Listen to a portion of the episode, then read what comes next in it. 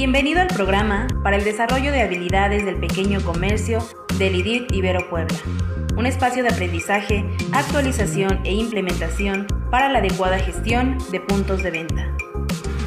Cada caso presentado en este programa muestra escenarios comunes de la vida diaria que pueden presentarse en la operación de distintos negocios, así como puntos clave, soluciones y recomendaciones para el desarrollo de estrategias enfocadas en comercios. Aprende más, gana más.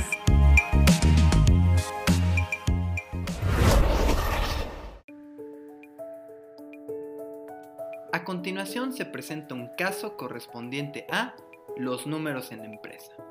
El título de nuestro caso, ¿Cómo funciona el sistema financiero mexicano? Objetivo. Identificar distintos entes que figuran dentro del sistema financiero que pueden ser de gran apoyo para un negocio. Caso.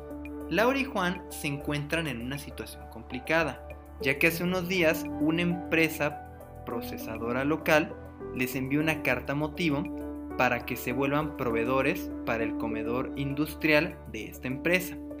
Es una oportunidad muy interesante para ellos, ya que el promedio de compra es muy grande. Sin embargo, dado el tamaño de la empresa procesadora, ellos tienen un ciclo contable que se debe respetar. Por tal razón, solo pueden pagar 70 días después de que la mercancía es entregada, lo que le quita liquidez a Laura y Juan. A ellos les preocupa mucho que no puedan tener el suficiente flujo de efectivo para hacer frente a este reto, pero también a esta gran oportunidad. Por lo que recurran a usted en busca de ayuda y consejo para conocer un poco más del sistema financiero y poder a partir de esto desarrollar estrategias. ¿Usted qué haría?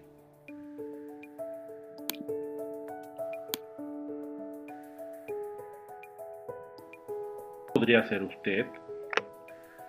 Lo que usted podría recomendarle a Laura y a Juan, previo a tener una estrategia de costos y precios adecuada, es optar por adquirir un producto financiero a la medida, que pueda satisfacer sus necesidades de dinero en la inmediatez y ofrezca un plazo de retorno adecuado. Entre estas opciones existen las siguientes. Banca comercial, los bancos privados ofrecen distintas alternativas de financiamiento a través de créditos. Sin embargo, tienen intereses elevados y plazos forzosos, que de no cumplirse aplican ciertas penalizaciones. Es una buena alternativa si obtenemos un interés bajo y tenemos la certeza de recuperar el dinero en un periodo de tiempo definido. Banca de desarrollo. La banca de desarrollo tiene créditos muy interesantes para empresas y emprendedores, con tasas y plazos muy accesibles.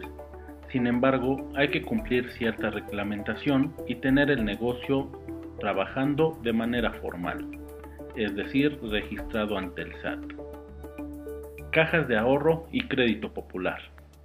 Estas instituciones ofrecen la oportunidad de ahorrar y obtener créditos dejando nuestro ahorro como garantía Muchas veces los intereses son muy accesibles, pero el proceso puede llegar a ser muy tardado para contratarlo.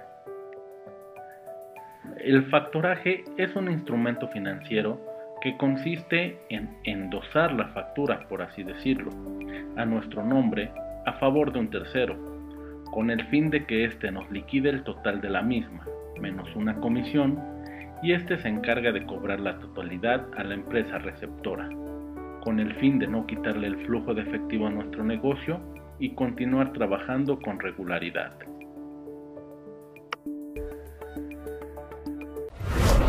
Gracias. Nos despedimos de este caso deseándoles siempre lo mejor. Le invitamos a participar con nosotros y hacer comunidad mandándonos la solución ¿Qué haría usted? al WhatsApp 2211 83 5091 o al correo nodo iberopuebla.mx. Síguenos también por Facebook, Twitter o LinkedIn. Somos el IDIT de la Ibero Puebla.